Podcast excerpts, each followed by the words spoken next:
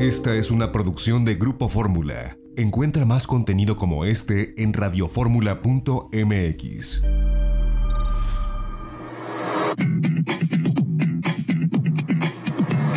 De viaje en Fórmula con José Antonio López Sosa.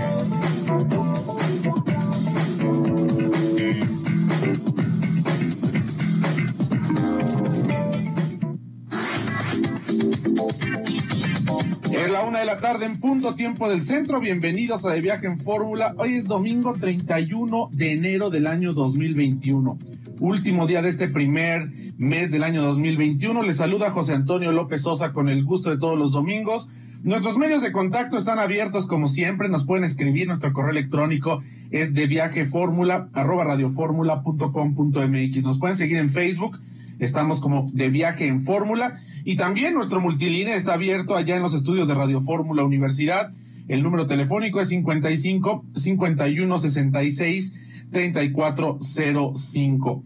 Estamos transmitiendo en vivo desde casa gracias a esta tecnología de Grupo Fórmula y en apego a las restricciones sanitarias producto del semáforo rojo de esta terrible pandemia de COVID-19 que esperemos vaya cediendo en las próximas semanas. Estamos abriendo la conversación del turismo en este domingo y bueno, pues al día de ayer las cosas siguen complicadas.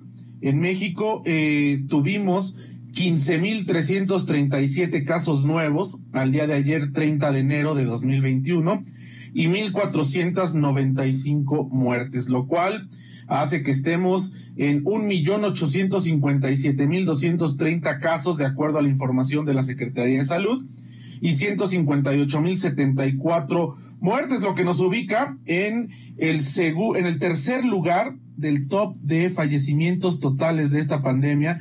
En primer lugar, los Estados Unidos con 450.381 decesos. En segundo lugar, Brasil con 223.971 y en tercer lugar, nuestro país, desafortunadamente, con 158.074. El día de ayer también estuvimos entre los tres primeros rankings de muertes por día.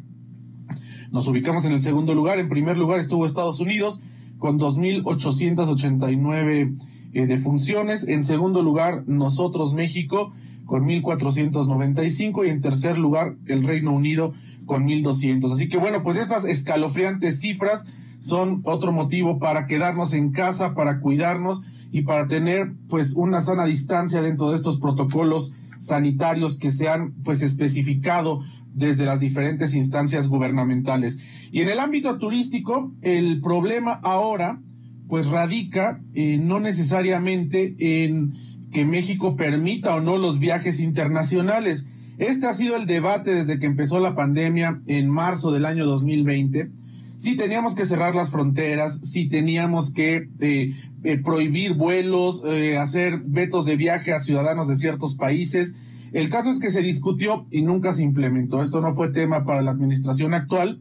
Y ahora, pues ya casi va a ser un año de la pandemia, 10 meses del inicio, pues ahora las cosas están jugando en sentido contrario. Es decir, México no ha cerrado sus fronteras aéreas ni terrestres, no hay ninguna restricción de viaje a ningún ciudadano en el mundo. Es más, no se piden pruebas negativas para poder viajar hacia, nuestro país, pero ahora son los otros países quienes están poniendo este tipo de restricciones a los ciudadanos mexicanos y a los vuelos que vienen desde México. Y esta semana se sumó el gobierno de Canadá, quien, bueno, pues de esta, desde este 3 de febrero del año 2021, eh, piden, además de una prueba negativa para ingresar a sus eh, aeropuertos, a sus territorios, eh, puso nuevas restricciones de viaje, lo cual incluye a pasajeros en vuelos comerciales, es decir, están restringidos llegando desde los Estados Unidos, México, América Central, el Caribe y Sudamérica.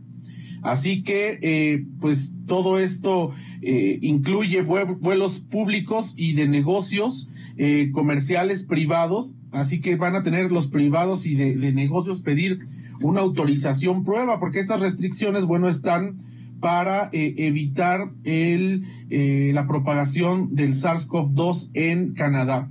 Ya se estaba pidiendo una cuarentena obligatoria, por lo menos para los pasajeros que llegaran desde México. Esto hizo que disminuyera en gran medida el turismo canadiense hacia las costas del Pacífico y hacia el Caribe mexicano.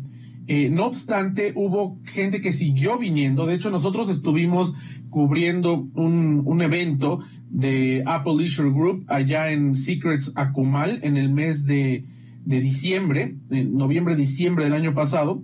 Y a pesar de esta restricción de cuarentena, había muchos operadores turísticos canadienses que se animaron a venir y nos comentaban que sí había ciudadanos canadienses que venían por la sensación que les daba el Caribe mexicano de seguridad sanitaria, a pesar de tener que pasar estos 14 días de cuarentena al reingreso, obligatoria al reingresar a Canadá. Bueno, pues esto se acabó porque ahora se han eh, restringido estos vuelos comerciales, así que las principales aerolíneas que dan servicio entre México y Canadá, las canadienses Air Canada, Air Transat, eh, eh, Sunwing que va para allá también, eh, en fin, WestJet, pues no estarán operando.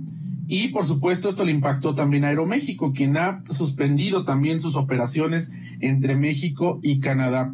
Escuchábamos el día de ayer eh, que dio una entrevista eh, Jorge Morfín, el representante de Destination Canadá en México para un, para un medio de comunicación, y bueno, ahí comentaba que bueno, pues el impacto no iba a ser para Canadá porque el turismo está prácticamente muerto desde que inició la pandemia. efectivamente, el impacto no es para Canadá. El impacto es para México cuando, bueno, pues es uno de los principales eh, proveedores de turistas. Y en este sentido, la Secretaría de Relaciones Exteriores y la Secretaría de Turismo emitieron un comunicado conjunto donde esperan o exhortan al primer ministro Justin Trudeau a que estas restricciones se quiten pronto por el bien de la economía de ambos países. Tristemente, en ningún momento en el comunicado hablan de redoblar esfuerzos para combatir la pandemia en México y que esto dé una mayor sensación de seguridad al gobierno canadiense. Tampoco hablan de acelerar o siquiera de informarle a Canadá de cómo irá el proceso de vacunación en México, cosa que también daría pues una, una suerte de confianza al gobierno de Canadá. Así que bueno, pues emitir un comunicado conjunto al aire, pues no da más que a saber que se está pidiendo, como en aquellos comunicados cuando se pedía a Canadá que nos quitara la visa, que no tenían mayor repercusión y este no es porque tengan que exigírselo en el caso de la restricción de vuelos, sino porque tuvieran que demostrar que en México se está eh, controlando o tratando de controlar la pandemia o tratando de agilizar la vacunación. Ninguna de las dos cosas está ocurriendo, así que estamos frente. Yo no me aventuraría a decir que el aislamiento de México, como muchos han vaticinado, recordemos que estas eh, pues decisiones internacionales de pronto en México pues tienen un impacto doble o triple de acuerdo a la postura ideológica, a las filias o a las fobias. Y en este caso, eh, quienes tienen fobias contra el propio presidente López Obrador o contra el gobierno actual, pues califican esto de que México ya está siendo aislado del mundo, cosa que, que no es del todo cierta. En realidad vivimos una coyuntura complicada a nivel internacional. Esta restricción de vuelos incluye, insisto, los Estados Unidos, nuestro país, América Central, el Caribe y Sudamérica. Y hay un gran tránsito de pasajeros y de vuelos comerciales que quedarán suspendidos no solamente con México y con el Caribe mexicano y con eh, Mazatlán y con Los Cabos, sino también con países como Belice, Cuba, Jamaica, Dominicana, Colombia, este, eh, pues en América Central hablamos de prácticamente Panamá, Costa Rica, que es un destino muy importante para los canadienses, y por supuesto de los Estados Unidos. Este es un bloqueo, eh, pues digamos, continental, pero al final las restricciones se irán quitando de acuerdo a cómo el gobierno de Canadá vaya viendo el avance en materia del control de la pandemia y sobre todo de estas nuevas cepas.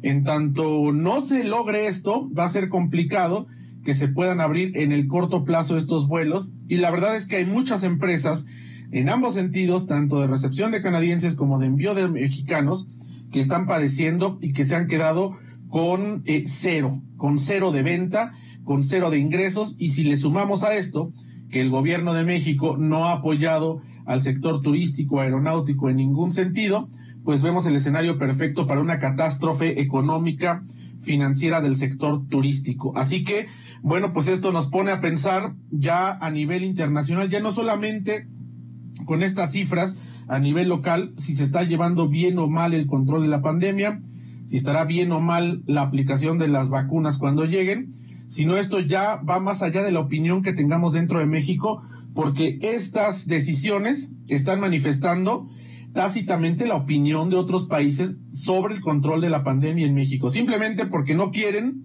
que sus ciudadanos vengan a arriesgarse, se puedan infectar en nuestro país y regresen con la infección hacia, en este caso, Canadá. Con todo y que la IATA ha dicho que en los aviones no se contagia, con todo y lo que hemos escuchado a nivel global con base en las investigaciones de la industria aérea, con todo y los protocolos que tenemos en México, bueno, pues Canadá dice no más viajes desde México por lo pronto durante los siguientes meses. Así que vamos a ver cuándo eh, pues deciden levantar esta eh, prohibición temporal, esta restricción temporal.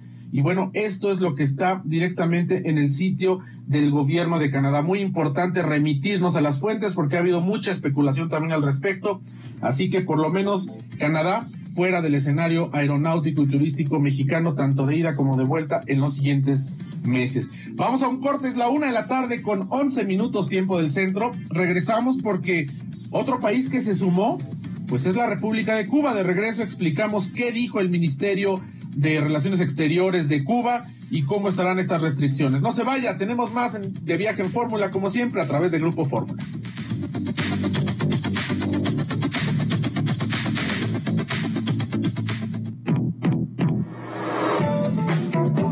Estás escuchando De Viaje en Fórmula. Regresamos.